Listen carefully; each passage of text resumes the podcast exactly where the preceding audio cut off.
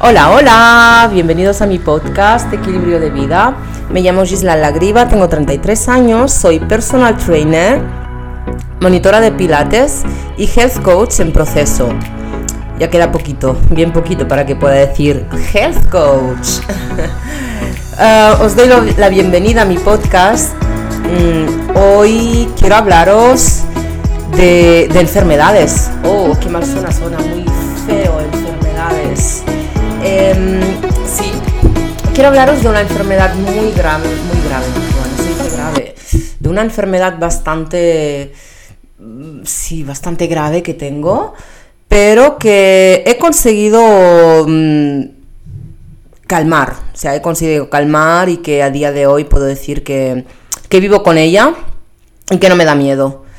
Em, esta enfermedad de la que os voy a, os voy a hablar eh, se llama em, se llama síndrome de Arnold Chiari. Yo no ni conocía eso. Mm, bueno, a veces no conoces las cosas hasta que no, hasta que no las tienes.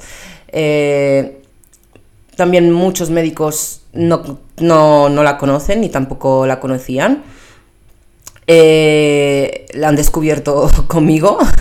bueno, hay bastantes personas que la tienen en, este en el mundo, pero sí que es verdad que es una de aquellas enfermedades invisibles que, que mm, aún queda mucho que investigar y mucho que hacer para que para que personas que la tienen como yo puedan hacer una vida tranquila, vida tranquila que al final yo he conseguido.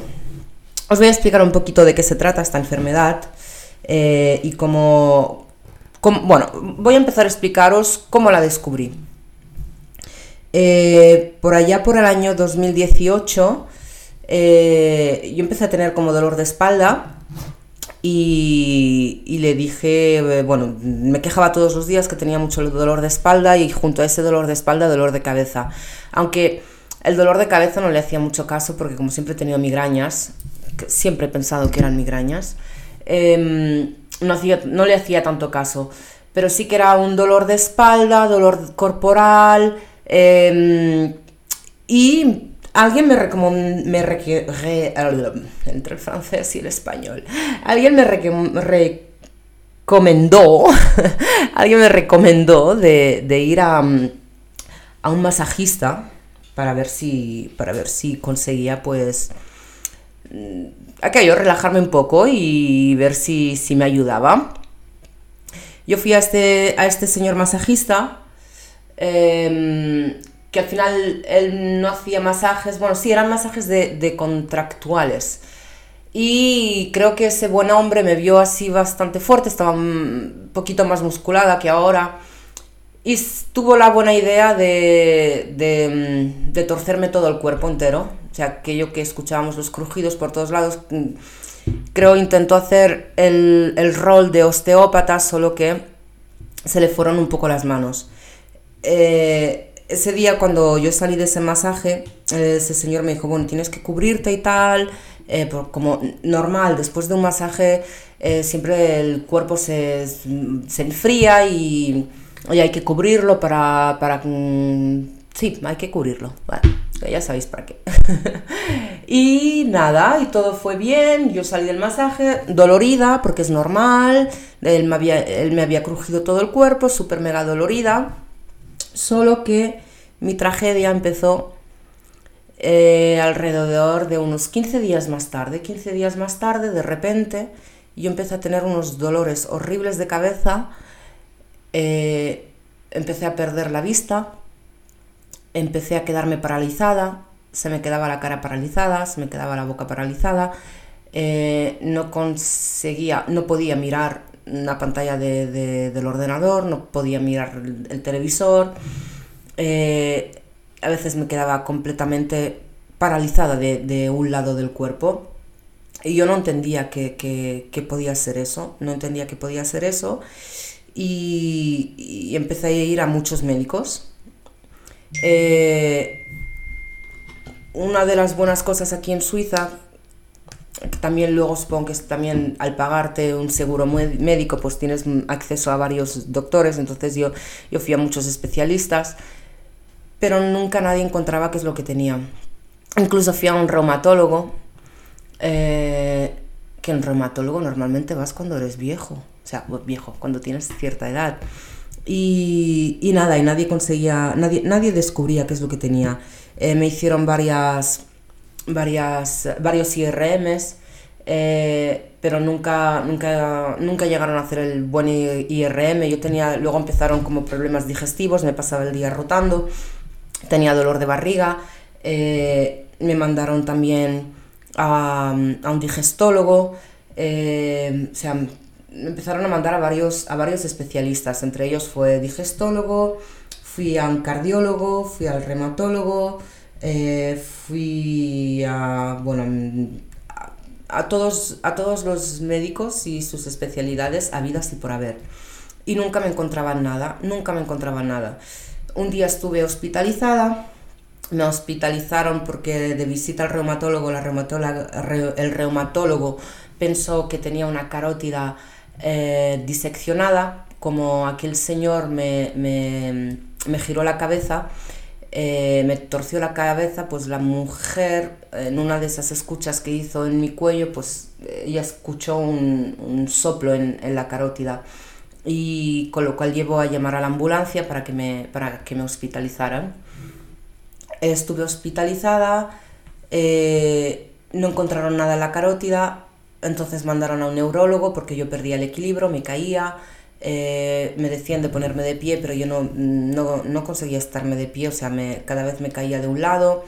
Y hasta la misma neuróloga se puso, se puso nerviosa porque terminó diciendo que, que yo me estaba inventando todos esos síntomas que tenía, que no podía ser, que ellos me venían de hacer un IRM en urgencia y que ella no, no encontraba nada y que lo del el soplo de la carótida no, mm, que no era tampoco y que también que si hubiese tenido el soplo en la carótide eh, ya me hubiese muerto porque del momento en el que me tuvieron que llevar de, de, un hospital, transportarme en ambulancia al otro lugar, ya, ya, ya hubiese muerto porque la sangre no, no, hubiese llegado al cerebro.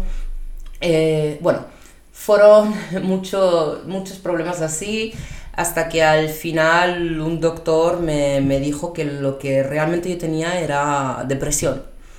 Mm, que creo que hoy en día eso es como, como el, el diagnóstico de la mayoría de médicos. Ojo, no juzgo el trabajo de los médicos pero sí que cuando no encuentran una solución, la primera, o sea, lo primero que dicen es, eh, tienes depresión.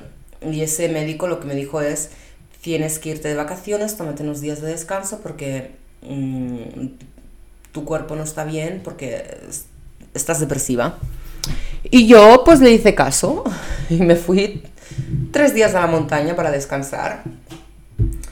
Pero no, no sirvió de nada porque volví de esos tres días de la montaña y yo seguía con estos mismos problemas. Yo no tenía fuerza de una mano, em, seguía sin, poder moverme, seguía sin poder mirar una pantalla, mm, la cabeza me ardía, me dolía y a veces pensaba que me iba a explotar. Em, en uno de unos días estaba en la peluquería y, y la chica que me estaba lavando el pelo tuve que decirle que parase porque empecé a notar como, como o sea, como iba a tener como un ataque al corazón.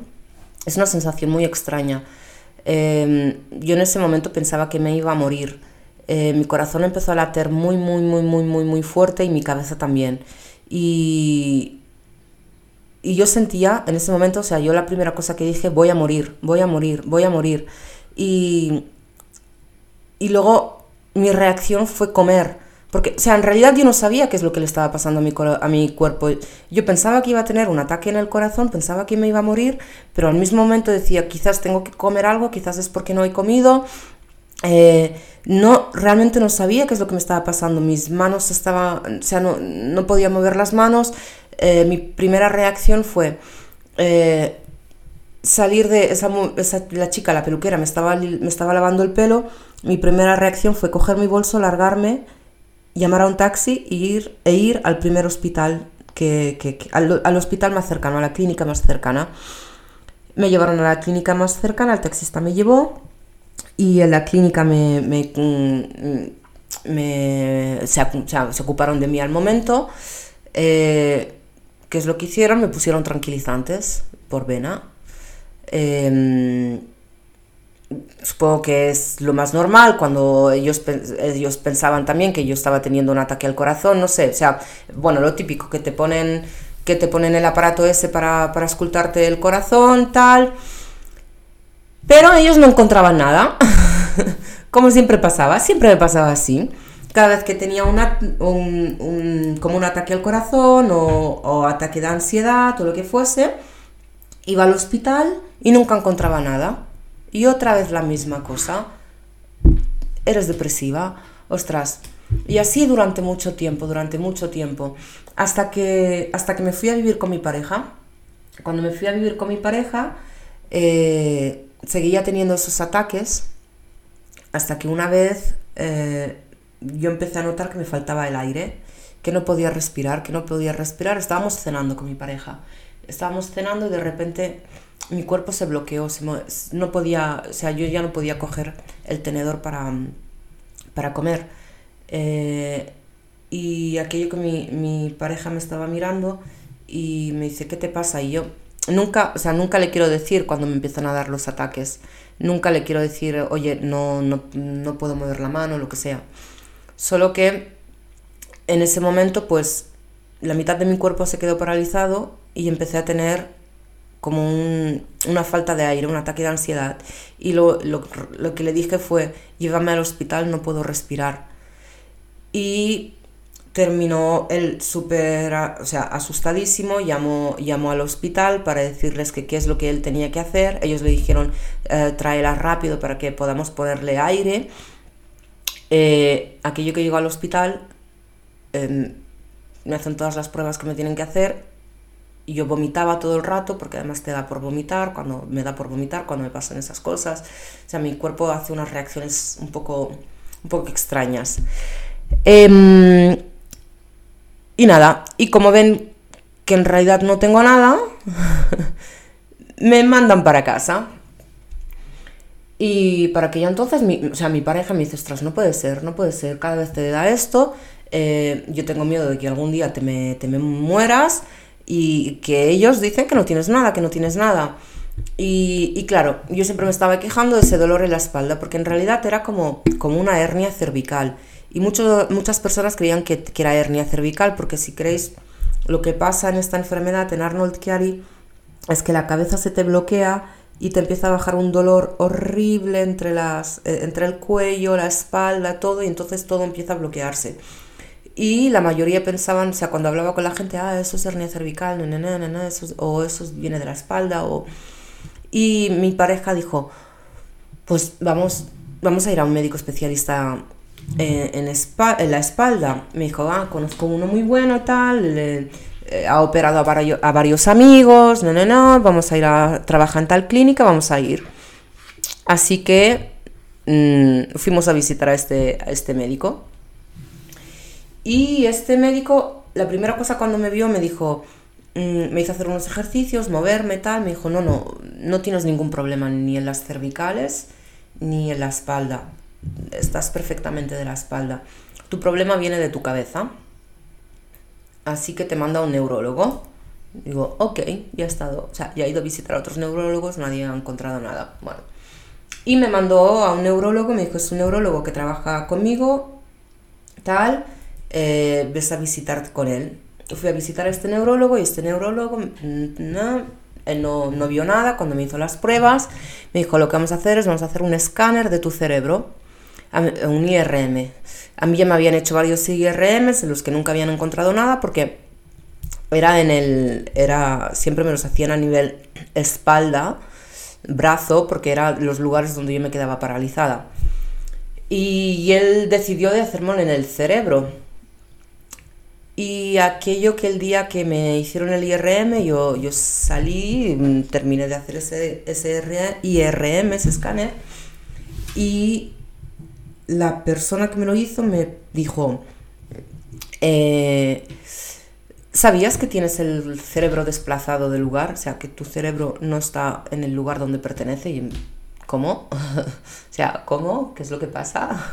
yo no, no, no entendía nada. Entonces la doctora me dijo, bueno, eh, bueno, la doctora, la persona que hacía los IRMs, los escáneres, me dijo, yo no puedo decirte nada, será, será tu neurólogo el que, te va, el que te va a dar los resultados, el que te va a explicar qué es lo que tendrás que hacer. Cuando fui a visitar a mi neurólogo, él también estaba un poco sorprendido, él no conocía, no conocía nada de, esta enfermedad, entonces él lo que me dijo, em, lo que tienes es síndrome de Arnold-Chiari y entre los dos miramos, eh, o sea, él me enseñó una asociación y tal, y me dijo que yo estaba en el grado, en el grado número uno, hay varios, el mío no es tan, no es tan grave, pero es degenerativo. O sea, lo que a mí me pasa es que mi cerebro está desplazado de lugar 5, 5 milímetros, 5 milímetros, que podría haber sido ocasionado por el masaje o que también es una enfermedad que tenemos más las mujeres que, que los hombres y que a partir de los 30 años se puede, mm, se puede mostrar más. O sea, mm, es allí cuando empezamos a sentir todos estos síntomas. ¿Qué es lo que se siente con esta enfermedad, Arnold Chiari? Es una enfermedad a nivel, a nivel cerebral que puede degenerarse, puede, puede ir a peor. Hay personas que según el grado mm, o sea, la mayoría tenemos los mismos síntomas, pero algunos los, sienten más y otros menos. Es una enfermedad en la que eh, el cerebro está comprimido entre nuestras vértebras y al, o sea, al mínimo movimiento, mal movimiento que hagamos o cuando hace frío, cuando hace calor, estos cambios de temperatura tan bruscos, nuestro cerebro cae entre, esas, entre las vértebras, las vértebras lo aplastan y el cerebro no sabe cómo reaccionar y empieza a enviar miles de señales a todo el cuerpo. Esas miles de señales, que es lo que he experimentado yo, pueden ir desde náuseas, ataque al corazón, vómitos, eh, piernas paralizadas, brazos paralizados, boca paralizada, pérdida de la vista. Eh, yo he pasado por todas ellas. pérdida de la vista ya me ha pasado eh, mm, varias veces me he quedado durante una hora sin poder ver de un ojo, pero luego vuelve. Em, piernas paralizadas ya me ha pasado. Eh, por suerte, bueno, no es por suerte, o sea, me lo tomo ahora, me lo tomo a risa. Eh, a mí lo que me pasa muchas veces es que se me queda paralizada solo, solo la pierna derecha y solo el brazo derecho. El lado izquierdo, por el momento, rara vez se me ha quedado paralizado cuando se me queda paralizado a veces es de, o sea, lo que es la media parte del cuerpo es lo que se me paraliza. Em, y por aquello, cuando me descubrieron esta enfermedad, o yo empecé, a, yo empecé a buscar y vi que había una asociación, el neurólogo me dijo, te puedes operar, pero no te lo recomiendo porque a veces es peor. Bueno, miramos juntos también por lo de las asociaciones, vimos que el único lugar donde operan es o en España o en Estados Unidos, solo que la operación son 20.000 euros, 20.000 francos suizos, y, que no sabes realmente si, te, si, si puedes estar bien o no. El doctor lo que me dijo es, no podrás hacer nunca más deporte, no puedes coger peso, eh, no sabemos si podrás tener hijos porque eh, es una carga muy grande y, nada, y que que puede afectar mucho. Y un largo ETC de cosas que yo no podría hacer nunca más. Cuando salí de allí, ok, yo deprimida, o sea, mm, de un lado deprimida porque el deporte es mi vida. Y porque cuando, me, cuando empecé a salir con mi pareja, o sea, cuando nosotros nos conocimos, la primera cosa que dijimos es, queremos tantos hijos. que al final nos hemos quedado con una y no queremos más. Pero, em, o sea, muchas de... O sea, me, quedé, wow, en shock porque dije, ostras, se acaba de, mi vida se acaba de romper. Y luego a partir de allí, cuando el, el neurólogo me dijo todo, o sea, todo lo que tenía, todos los síntomas que, que, me daban a través de esa enfermedad, yo empecé a reflexionar sobre mi vida, cosas que me han pasado antes, y en realidad yo siempre he tenido esta enfermedad, siempre he sufrido de eso.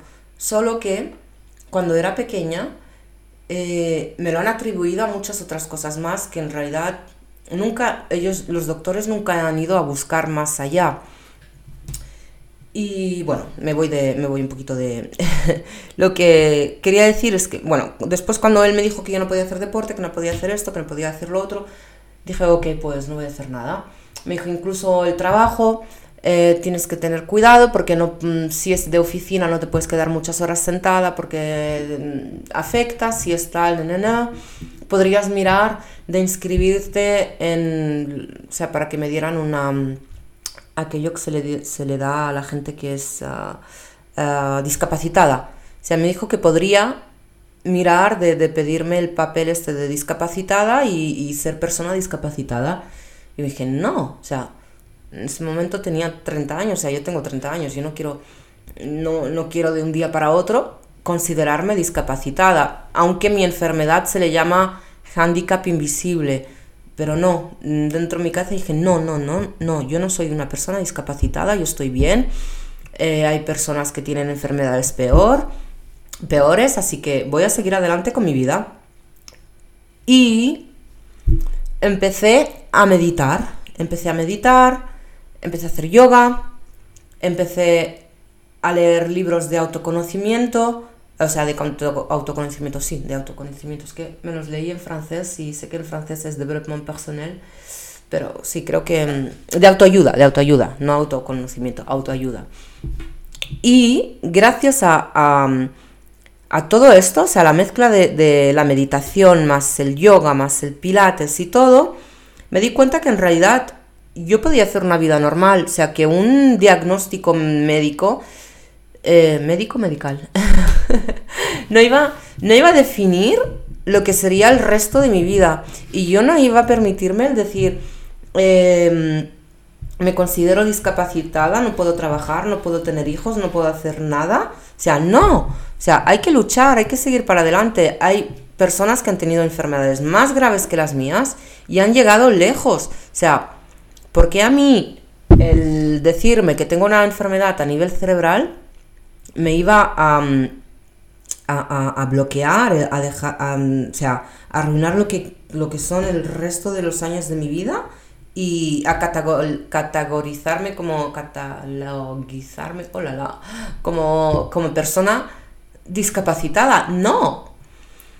Y, y bueno, solo después cuando ya cuando conocí este diagnóstico y tal, pues que decidí cambiar eh, fui introduciendo poco a poco el deporte, luego tuve a mi hija, me quedé embarazada, eh, me dijeron que mi embarazo era de riesgo, pero que me iban a ayudar para cuando iba a dar a luz, dijeron que también que tenía que dar a luz eh, por cesárea obligatoriamente, pero al final tuve la gran suerte de encontrarme con una, mm, con una ginecóloga. Tuve la suerte de encontrar una ginecóloga que conocía de mi enfermedad y que me ayudó durante todo, todo, todo el proceso. Y bueno, a lo que me... Ya quería llegar al final, a lo que quería decir es que eh, no hay que dejarse llevar por un diagnóstico medical. O sea, no, no dejes que algo externo o un tercero te, te limite de hacer lo que realmente quieres en tu vida. Si yo en ese momento hubiese dicho, ok, el doctor, mi doctor me ha dicho que soy discapacitada, que no podré nunca hacer deporte en la vida, que no podré hacer nada, eh, yo me hubiese quedado en casa, hubiese tenido una vida de M y no hubiera seguido a perseguir mis sueños, no hubiese sido madre, no hubiese creado mi propia eh, empresa, no estaría haciendo podcast explicando todo lo que es todo lo que todo lo que he hecho en mi vida todas mis experiencias y, nada. O sea, lo que me, a lo que me, lleva esta reflexión es a decir que siempre podemos buscarle el lado positivo a cosas que son negativas. O sea, eh, hay que darle la vuelta a la tortilla y intentar, intentar sacarle el jugo a, a todo. O sea, y que, y que hay que aprovechar la, nuestra vida y que hay que ser felices y también la importancia de, o deciros por ejemplo cómo el, yoga, la meditación y el journaling sea, han sido mis mejores medicinas. Eh, yo no tomo medicamentos para esta enfermedad. Podría tomar, me han dado muchas cosas como es eh, morfina, eh, muchos más relajantes musculares y tal, pero yo me negué a ello. Dije, no, yo no quiero tomar medicamentos, estoy en contra, estoy en contra. Incluso cuando me duele la cabeza, o sea, no soy de alguien que de tomar dafalgan o, o sea, dafalgan, gelocatil o lo que sea. Eh, prefiero que el dolor pase. Y, y gracias a la meditación y al yoga, o sea, yo consigo eliminar por completo eh, eh, cuando cuando empiezas a tener todas esas sensaciones. Eh, yo he decidido de no medicarme y de seguir em, métodos naturales y que se puede. O sea, tenemos en esta, en esta sociedad lo que dice el médico es lo que e, es, lo que va a misa y no o sea sí los doctores tienen razón hay, hay mucha en, en, muchos casos es lo que ellos dicen pero que también que tengamos en cuenta que a veces hay cosas que es más fácil solucionarlas eh, naturalmente o que también el dolor puede venir desde, desde o sea, ¿cómo decir? Eh, somos nosotros mismos los que nos creamos esos males. Eh, hay que mirar al fondo de nosotros, hay que, hay que hacer introspección y, encontrar alternativas que, nos, sean más adaptadas a nosotros. Y yo creo que estas tres alternativas que yo he escogido para mí son las mejores y creo también que podrían ayudar a muchas más personas que están pasándose el día eh, tomando miles de antidepresivos, eh, miles de medicamentos que al final lo único que les hacen es destruirles el cuerpo y, y, no llevándoles a, a, ninguna, a ninguna solución. Eh, como también hay personas que han tenido cáncer y que gracias al cambiar su vida desde adentro eh, han conseguido minimizar los efectos del cáncer y algunos incluso que el cáncer desaparezca completamente. Pero bueno, eso ya lo trataremos en otro episodio. espero que os haya gustado, espero que, eh, que os hayan quedado eh, claras algunas ideas de sobre esta enfermedad y si tenéis algo que preguntarme o si conocéis a alguien que tenga la misma enfermedad, pues me encantaría que me lo comentarais en Instagram. Y nada, que tengáis un feliz día. Gracias por haber llegado hasta aquí, hasta el final. Gracias. Chao, chao.